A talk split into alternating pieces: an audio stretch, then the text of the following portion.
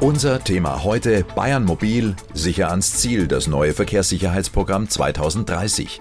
Die Zielsetzung ist klar, Mobilität in Bayern noch sicherer machen und tödliche Unfälle möglichst vermeiden.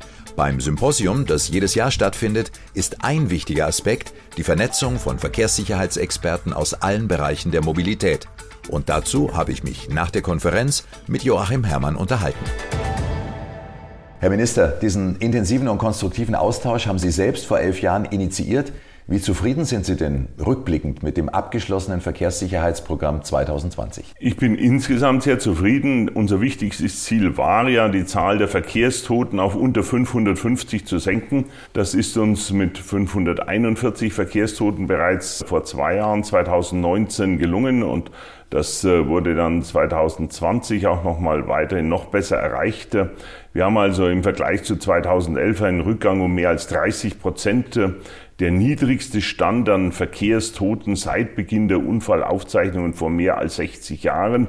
Das ist insgesamt äh, schon ein sehr gutes Ergebnis, aber wir sind damit natürlich noch nicht zufrieden. Was mich aber auch sehr freut, ist, dass wir letztendlich in den letzten zehn Jahren über 440 Millionen Euro allein in eine stärkere Verkehrssicherheit auch unserer Straßen investiert haben. Bei Bayern Mobil sicher ans Ziel 2030 beim neuen Programm ist der Schutz der Schwächeren ein Schwerpunktthema jetzt zum Auftakt. Weshalb genau dieser Schwerpunkt? Wir haben äh, bei den Verkehrsunfällen, auch bei der Zahl der Verkehrstoten, überdurchschnittlich viel, was nicht sonderlich überrascht, an Opfern der sogenannten schwächeren Verkehrsteilnehmer. Das sind vor allen Dingen bei Kollisionen mit PKWs und LKWs eben die Radfahrerinnen und Radfahrer. Das sind die Fußgängerinnen und Fußgänger. Das sind Kinder. Das sind Seniorinnen und Senioren. Das sind äh, natürlich auch Menschen mit Behinderung. Sie alle sind im Straßenverkehr besonders gefährdet. Gerade für sie haben Unfälle oft verheerende Folgen und deshalb müssen wir uns um die ganz besonders kümmern, nämlich hinsichtlich der Rücksichtnahme durch andere, aber auch äh, hinsichtlich des besseren Schutzes dieser schwächeren Verkehrsteilnehmer, ob das ähm, die Bemühen ist, dass Fahrradfahrer eben mehr Helme tragen, ob äh, die polizeilichen Kontrollen verstärkt werden, verkehrssichere Ausstattung zum Beispiel von Fahrrädern, ob auch gebauliche Maßnahmen auf, im Straßennetz helfen, wie zum Beispiel Querungshilfen äh, bei stark befahrenen Straßen. All das sind Maßnahmen, mit denen wir gerade den schwächeren Verkehrsteilnehmern helfen können. Was mir jetzt gerade noch spontan einfällt, wir werden natürlich immer mehr in den Innenstädten. Immer mehr, wir haben es immer hektischer. Wie sensibilisieren wir uns anders? Wie sensibilisieren Sie sich anders, wenn es so äh, hektisch zugeht? Nun, äh, ähm, es gilt sowieso das generelle Motto, so wie es in Paragraph 1 der Straßenverkehrsordnung steht, äh, ständige Vorsicht und gegenseitige Rücksicht. Wenn das äh, von allen Verkehrsteilnehmern in allen Situationen beherzigt werden würde, dann würde schon von daher wesentlich weniger passieren. Und insofern ist es natürlich auch, wenn Sie von Hektik sprechen, auch einfach wichtig, dass man manche Situationen etwas entspannter angeht, äh, rechtzeitig auch genügend äh, Zeit einplant, Fahrzeit einplant, Gehzeit einplant. Und dann ist vielleicht auch nicht immer so viel Zeitdruck und so viel Hektik. Das ist das Einzige, was jeder von uns wirklich persönlich in der Hand hat, wenn man sich immer wieder im Hinterkopf sagt, plan dir einen Puffer ein. Wie wichtig ist für Sie denn persönlich so ein Austausch mit Experten zu Verkehrssicherheitsthemen, also wie beispielsweise bei der Verkehrssicherheitskonferenz? Ich glaube schon, dass es wichtig ist, dass wir uns immer wieder auch die Beurteilung von Experten anhören, dass wir natürlich, ob das Straßenbauexperten sind, ob das Experten in der Unfallforschung sind, ob das Spezialisten sind für das eine oder andere Verkehrsmittel, also Spezialisten beim Fahrradfahren oder Spezialisten im öffentlichen Personennahverkehr. Es ist wichtig, sich äh, diese fachlichen Einschätzungen hier entsprechend mit anzuhören, sie mit einzubeziehen und daraus dann auch gegebenenfalls politische Entscheidungen äh, abzuleiten. Alle Informationen, Videos und Talks zum neuen bayerischen Verkehrssicherheitsprogramm finden Sie online auf sichermobil.bayern.de. Und neue Aspekte und Formen der Verkehrssicherheitsarbeit waren das zentrale Thema der Podiumsdiskussion bei der Verkehrssicherheitskonferenz 2021. Gemeinsam mit Staatsminister Joachim Herrmann diskutierten dort Professor Walter Eichendorff vom Deutschen Verkehrssicherheitsrat, die Professorin Maike Anke Jipp vom Institut für Verkehrsforschung, Peter Stanecker von der Landesverkehrswacht Bayern, Thomas Hölzel vom Bayerischen Verkehrsministerium, Holger Kiesel, der Beauftragte der Bayerischen Staatsregierung für die Belange von Menschen mit Behinderungen und Bernadette Felsch, die Landesvorsitzende des ADFC Bayern. Moderatorin der Runde, Jacqueline Bell. Vielleicht ein kurzes äh, Statement, was wir uns denn wünschen würden. Sichere Verkehrswege für alle Verkehrsteilnehmenden. Uns wäre besonders wichtig ein besseres Miteinander im Straßenverkehr. Was ich wichtig finde, ist tatsächlich den Menschen in den Fokus zu stellen und das zu machen, was den Menschen eine sichere Mobilität ermöglicht. Ich würde mir wünschen, dass Bayern weiterhin die richtigen Schwerpunkte setzt. Und das heißt ganz klar, bei den motorisierten Verkehrsteilnehmenden sind es die Landstraßen, Landstraßen, Landstraßen. Und bei den schwächeren Verkehrsteilnehmenden ist es der Stadtverkehr. Ja, für die Menschen mit Behinderung äh, wäre mir vor allen Dingen wichtig eine klare Umsetzung des Zwei-Sinne-Prinzips. Ich fand das ganz interessant, weil man ja oft selber gar nicht dran denkt. Sowas wie diese Lichtsignale, das hat man natürlich, wenn man alles super hört, gar nicht auf dem Schirm, dass sowas natürlich wahnsinnig wichtig ist. Ist denn sowas umsetzbar, Herr Herrmann, oder wie ist es umsetzbar? Machbar ist es sicherlich. In einem modernen Auto ist es sicherlich ohnehin wahrscheinlich problemlos, eigentlich in der Steuerung einzubauen, dass jedenfalls in dem Moment, wo man auf die Hupe drückt, äh, meinetwegen gleichzeitig auch Fernlicht aufblendet oder dergleichen, um andere auch sozusagen sichtbar da zu warnen. Wie das beim Fahrrad ist, weiß ich jetzt noch nicht. Wenn ich da die Klingel betätige, wie man dann gleichzeitig noch ein Lichtsignal senden könnte, das müssen wir neu installieren. Ja, das ist jetzt äh, bei meinem Fahrrad jedenfalls noch nicht so äh, möglich, aber daran sollten wir arbeiten. Aber in die Richtung zu denken, also mir leuchtet das jedenfalls sehr ein, wie Herr Kiesel das dargestellt hat. Und äh, das war für mich zum Beispiel Beispiel so ein Punkt, wo ich sage, aha, da habe ich jetzt heute wieder was dazugelernt und das müsste wir mal angehen. Herr Kiesel, hätten Sie da eine Idee, wie man das umsetzen könnte? Weil man kennt das ja selber, wenn man auf dem Fahrrad unterwegs ist, dann hat man so viele Dinge, die man irgendwie handeln muss. Also ich bin jetzt äh, von meiner Profession her kein Techniker, aber ich stelle mir das zum Beispiel bei einem Fahrrad relativ einfach vor, dass äh, wenn man die Klingel betätigt, das auch gleich über, einen, äh, über eine Leitung sozusagen verbunden ist mit dem Licht, das man vorne dran hat und da vielleicht gleich auch ein Lichtsignal abgegeben wird. Ich glaube, wenn solche Doppellösungen, nenne ich es jetzt einfach mal, akustisch und optisch, wenn die von vornherein mitgedacht werden, ist es von der technischen Umsetzbarkeit in vielen Fällen, glaube ich, gar kein so großes Problem. Frau Felsch, Sie hatten gerade eben Kopenhagen schon als Beispiel gebracht. Mit den breiten Radwegen war ich tatsächlich auch schon mal und war wahnsinnig begeistert, weil es auf einmal wieder so viel Spaß gemacht hat, Fahrrad zu fahren. Also ich finde, an der Isar zum Beispiel ist das super Beispiel, wo man wirklich durchfahren kann und man hat einfach irgendwie so diese Breite und hat wirklich Lust, Fahrrad zu fahren fahren. Und dann gibt es wieder diese Momente, wo man irgendwie in den Baustellen drin steht und man muss so viel selber, sage ich jetzt mal, mitgucken, weil man ständig irgendwie Angst hat, es passiert irgendwas. Ist das in so einer Stadt wie München äh, umsetzbar? Es ist eh schon alles gefühlt für mich so wahnsinnig voll. Da jetzt noch Radwege einzuziehen, ist äh, auf jeden Fall eine Challenge. Es ist eine Herausforderung, aber andere haben es ja auch geschafft. Also Kopenhagen und die Städte in den Niederlanden, die sahen vor äh, 20, 30 Jahren genauso aus, wie es bei uns heute aussieht.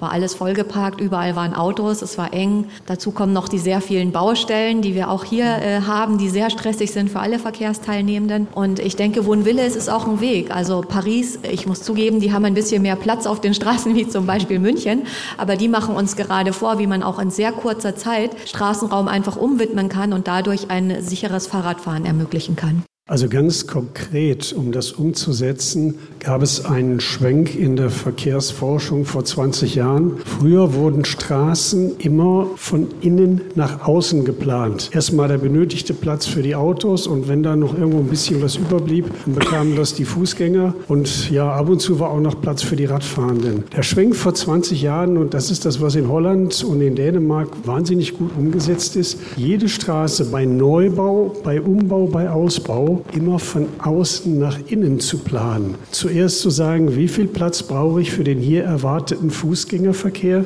wie viel Platz brauche ich für den in den nächsten zehn Jahren erwartenden Verkehr von Radfahrenden. Den Rest in der Mitte muss sich der motorisierte Verkehr dann entsprechend teilen. Das war das Schlüsselerlebnis, wie Kopenhagen es geschafft hat, diese tollen Straßen hinzubekommen. Was sagen Sie, Herr Staatsminister? Kriegen wir das auch hin? Ich glaube schon, dass wir das hinkriegen. Wir sind ja auch an vielen Orten schon auf einem guten Weg dazu. Man braucht nur aus meiner Sicht schlüssige Konzepte. Und daran muss jetzt zügig gearbeitet werden. Es geht nicht darum, dass man jetzt zehn Jahre lang plant, aber man muss auch schauen, dass das vernünftig miteinander vernetzt ist. Also nur so bruchstückhaft äh, so immer mal eine Straße zwischen drei Kreuzungen so zu machen und dann ohne ein Gesamtkonzept zwei Straßen weiter ist, wieder andersrum zu machen und dergleichen. Da muss man schon insgesamt ja Konzepte entwickeln nach dem Motto, wo sind die Straßen, wo der Durchgangsverkehr vor allen Dingen gebündelt werden soll und wo dann eben sicherlich auch in Zukunft in der Regel mit 50 km/h gefahren werden soll und wo sind die Straßen, wo ich die Geschwindigkeit reduziere, wo aber durchaus dann entsprechend durchgängige Radwege da sein können oder auch von Block zu Block die Verbindung und dergleichen. Also ein bisschen muss man schon, auch wenn nicht unsere ganzen Städte solche blockartigen Grundrisse haben, aber im Prinzip an solchen Konzepten äh, da zu arbeiten und zu sagen, auch wo habe ich dann im Prinzip ein System zum Beispiel auch von Fahrradstraßen und die müssen ja auch sinnvollerweise, vielleicht nicht immer völlig lückenlos, aber doch irgendwo zusammenhängend geplant sein. Das scheint mir sehr wichtig. Das müssen die Kommunen jetzt wirklich auch zügig vorantreiben. Und dann können wir da eine deutliche Verbesserung schaffen. Und wir reden jetzt natürlich vor allen Dingen bei diesen Dingen jetzt die Großstädte im Blick. Aber wir müssen auch das äh, im ländlichen Raum miteinander vernetzen. Da geht ja jetzt viel schneller ineinander über. Immer kleiner Ort und dann wieder der Radweg neben der Landstraße und dann wieder der kleine Ort und dergleichen. Und da sind dann eben schon, äh, weil er dann doch auf der Landstraße wieder etwas schneller gefahren wird, da müssen wir mit dem Bau von getrennten Radwegen wirklich auch weiter zügig vorankommen. Da haben wir jetzt, glaube ich, in den letzten zehn Jahren schon eine ganze Menge geschafft, wenn man sich überlegt, wo waren wir mit dem Radwegebau in Bayern vor 15 Jahren meinetwegen äh, und was haben wir da jetzt schon in den letzten 10, 15 Jahren vorangebracht. Möchte ich mich auch hinsichtlich der Staatsstraßen, der Bundesstraßen bei den Kollegen der Staatsbauverwaltung nochmal ganz herzlich bedanken. Da ist wirklich ein ganz anderes Tempo in den Ausbau von Radwegen reingekommen, ähm, auch beim Bund mit der entsprechenden Freigabe der Mittel und so weiter. Jetzt müssen wir auch solche Dinge wie Radschnellwege wirklich ernst nehmen. Hängt wieder mit dem Thema Pedelecs und E-Bikes zusammen. Es werden jetzt dank der elektrischen Unterstützung dieser Fahrräder auch weitere Distanzen zurückgelegt. Und dann will man aber eben in der Tat auch einen Radweg haben, wo man Platz hat und wo man auch nicht äh, ständig immer nach äh, 100 Metern schon wieder vor einer Ampel steht und dergleichen. Und deshalb ist es da auch ganz wichtig, dass wir jetzt auch dieses Thema Radschnellwege ist nochmal anspruchsvoller in der Planung, auch in der Akzeptanz von manchen Anwohnern, aber auch das muss jetzt zügig vorangebracht werden. Und den Menschen dann vielleicht auch bewusst machen, wenn sie mit einem E-Bike unterwegs sind, dass sie da ordentlich Dampf äh, drauf haben und auch trotzdem auf die anderen Teilnehmer zu achten. Das ist ja schon auch so diese Achtsamkeit von jedem selbst, dass man dann merkt, okay, das ist jetzt nicht mehr das Fahrrad, wo ich vielleicht 10 km/h drauf habe, sondern teilweise teilweise also auch wirklich äh, gut es am Start Es gibt hin und wieder auch rücksichtslose Radfahrer, das muss man ja. in der Tat sagen. Ich glaube zahlenmäßig nicht machen. ganz so viel rücksichtslose äh, Autofahrer. Das sind schon die mehreren in der Rücksichtslosigkeit. Das muss man ganz nüchtern äh, feststellen. Das ist jedenfalls meine, ich habe keine Statistik, meine, einfach meine emotionale, ganz individuelle Wahrnehmung. Aber es gehört auch zu diesem Thema, wenn Sie sagen, mit den äh, Pedelecs und E-Bikes, also man sieht es wirklich auch bei manchen Senioren. Ich freue mich unheimlich, wenn die sagen, ja toll, ich habe ja jetzt auch ein Pedelec zugelegt und bin damit unterwegs und so. Und dann spürt man schon am Anfang, natürlich braucht es keinen Führerschein für den Pedelec, aber man merkt schon, äh, das ist halt was anderes und das fährt plötzlich wesentlich schneller, auch in bestimmten Situationen und bremst nicht automatisch ab, je nach Technik, äh, wenn ich das Treten aufhöre und so weiter. Und ich habe da vergleichsweise eine hohe Geschwindigkeit und man spürt, und das sehen wir auch in der Unfallstatistik, dass da schon auch manche Unfälle sich im Moment einfach ereignen, weil jemand eigentlich doch dieses neue Fahrgeschehen noch nicht so ganz beherrscht. Und da muss man auch gefühlvoll, sagen wir mal mit Fingerspitzengefühl, das manchen äh, Neubenutzern von Pedelecs auch nahebringen, dass es auch nicht verkehrt ist, zum Beispiel solche Angebote, wie sie die Landesverkehrswacht hat, auch anzunehmen, weil es eben auch etwas anderen Umgang mit diesem Gerät da erfordert. Die große Frage ist ja auch, was können die Verbände dazu beitragen in den nächsten Jahren? Ganz klar, diese ganzen Aktionen, die wir anbieten, als örtliche Verkehrswachten, als Landesverkehrswacht Bayern oder aber auch äh, wie der ADFC und so weiter. Das ist total wichtig, dass hier Schulungen durchgeführt werden, um eben die Menschen äh, sicherer zu machen. Wie sagt, die Durchschnittsgeschwindigkeit von Pedelec-Fahrern, die liegt bei ungefähr 22, 23 km/h. Das schaffen sie mit einem normalen Fahrrad gar nicht. Da würde ich gerne widersprechen. ich bin auch mit einem äh, E-Lastenrad unterwegs im Alltag, einfach weil das sehr praktisch ist und werde da sehr oft von Fahrradfahrern ohne Motor überhaupt. also Münchner Radfahrende fahren auch ohne Motor ähm, schneller als 22 km. Wir als ADFC ähm, haben da auch schon mal mit Herrn Hermann drüber geredet. Wir haben auch jetzt ein äh, Fahrsicherheitstraining entwickelt, weil unserer Auffassung nach liegt das äh, bei den Senioren vor allem daran, dass die länger nicht mehr Fahrrad gefahren sind, bevor sie sich das Pedelec gekauft haben, die also einfach nicht mehr diese Gewohnheit haben, was denn alles so passiert im Straßenverkehr und ähm, dann kommt noch dazu, es ist was Neues und das ist dann natürlich sehr äh, schwierig, alles auf einmal zu handeln. Und deshalb machen wir Fahrsicherheitstrainings und wir würden uns tatsächlich wünschen, dass irgendwie eine Aktion gäbe, irgendeine Kooperation mit Radhändlern, mit der Fahrradwirtschaft, dass die sagen, hallo, der ADFC macht das, ihr kriegt auch eine Ermäßigung meinetwegen, wenn ihr ein Pedelec kauft. Und dann könnten wir da tatsächlich auch was aufsetzen. Aber es ist natürlich auch eine Kostenfrage und äh, eine Frage der Kapazitäten. Wir machen ja sehr, sehr viel ehrenamtlich, das allermeiste. Und ähm, ja, das ist dann vielleicht nicht mehr zu schaffen, deshalb bräuchten wir da Unterstützung. Also da sollten wir was gemeinsam machen. Der Herr Stork, der frühere Bundesgeschäftsführer des ADFC, sitzt ja jetzt im Zweiradverband. Und wir wollten ohnehin mit ihm einen Vorschlag diskutieren, dass die Zweiradhändler beim Verkauf von Pedelecs und erst recht beim Verkauf von S-Bikes grundsätzlich einen Gutschein beifügen für ein solches Verkehrssicherheitstraining speziell für die Zweiräder. Das ist bei den relativ hohen Preisen und hohen Gewinnspannen, die im Moment bei den Pedelecs üblich sind, ist es finanzierbar und es senkt natürlich dann die Hemmschwelle. Wenn ich beim Kauf den Gutschein mit dabei habe, ist die Wahrscheinlichkeit riesengroß. Lassen Sie uns das mal zusammen angehen mit dem ZVI zusammen. Das denke ich auch. Also die Nachfrage ist auch schon ohne Gutscheine recht hoch. Unsere Kurse sind immer relativ schnell ausgebucht, aber wir könnten durchaus mehr machen und da sind wir sehr, sehr gerne dabei. Sehr gut. Haben wir schon mal die erste Vernetzung. Ist doch super. Jetzt haben wir den Herrn Hermann hier. Gibt es denn noch irgendwelche Wünsche? Gibt es noch, was wir direkt hier an ihn adressieren können, wo er noch was machen kann? Wir sollten die bayerische Staatsregierung loben. Das, was sie mit dem letzten Programm bis 2020 geschafft haben, ich habe ja die Folie gezeigt mit den ganz vielen grünen Häkchen. Ich hätte ja gerne einen Punkt dabei gehabt, wo ich gesagt hätte, habt ihr nicht geschafft. Nein, die Ziele des letzten Programms sind wirklich komplett umgesetzt worden. Die Maßnahmen sind umgesetzt worden und das neue Programm 2030 ist eindeutig ein sehr ehrgeiziges Programm.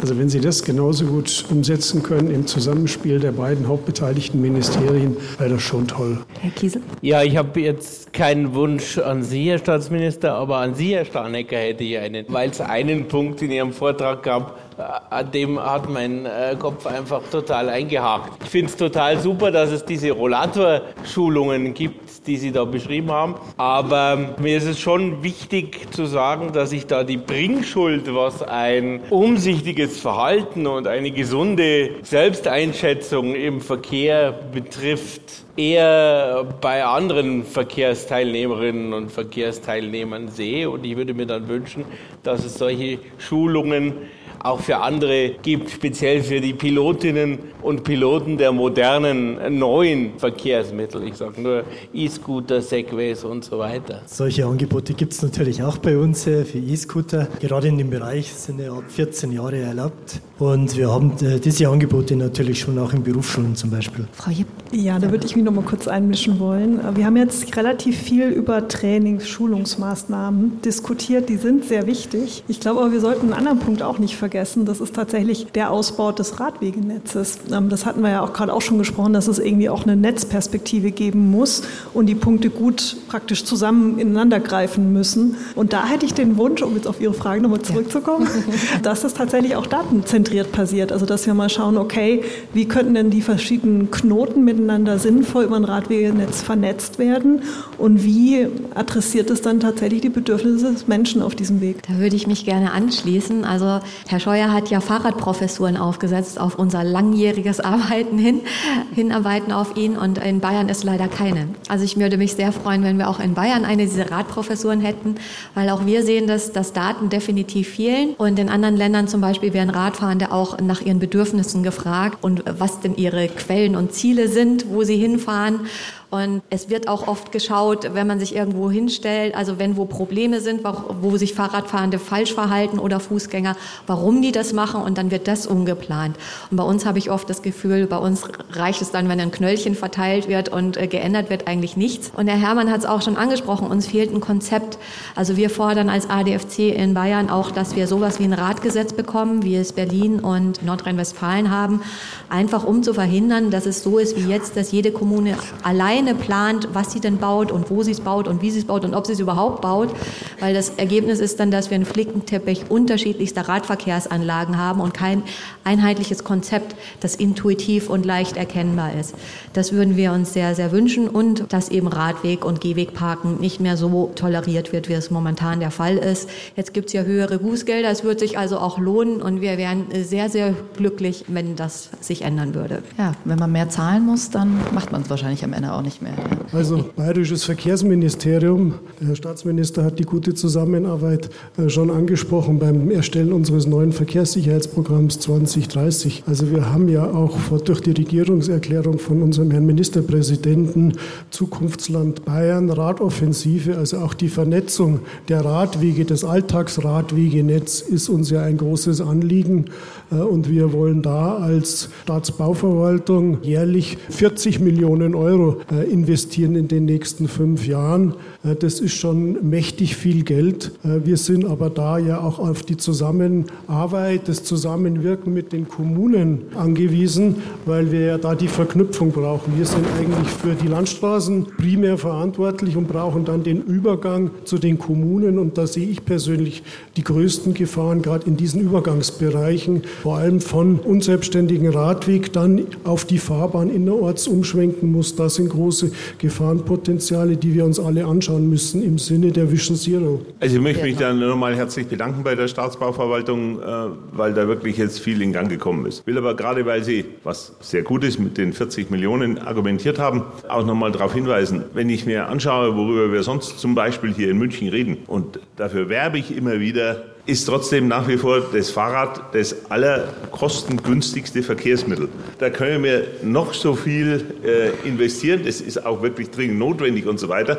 Da sind wir immer noch weit entfernt von dem, was das A für die Automobil kostet, aber auch im Vergleich zum ÖPNV. Wenn wir hier nur über einen Kilometer U-Bahn in München oder S-Bahn oder sonst was, ja, man muss sich das wirklich mal bewusst machen. Da ist es immer noch das mit Abstand wirklich kostengünstigste mit jeden weiteren 1000 oder in der Summe dann in Bayern 10.000 und so weiter Menschen, die wir dazu bringen, bestimmte Verkehrswege mit dem Fahrrad zurückzulegen. Ja? Und wenn wir nochmal eine, eine zusätzliche Brücke nur für Fahrradfahrer bauen und so weiter, dann ist das trotzdem in der Gesamtkostenbilanz immer noch in Anführungszeichen spottbillig im Vergleich zu anderen Verkehrsmitteln, über die wir reden. Das müssen wir uns bewusst machen. Und zum Teil vorhandene Infrastruktur, den Rhein-Main-Donau-Kanal begleitenden Radwege rechts und links, das ist ein Naturerlebnis Erlebnis in Altmühltal. In Erlangen Fürth Nürnberg ist es eine Trasse, die genau mitten durch die Orte fährt. Das ist ein super vorhandener Radschnellweg. Jetzt haben wir nur jahrelang rumdiskutiert, bis wir jetzt soweit die Bundeswasserstraßenverwaltung soweit haben, dass die jetzt geteert werden dürfen. Weil natürlich zu einem modernen Radweg gehört, dass man dann immer über so irgendwie Split und Sand und sonst was fährt.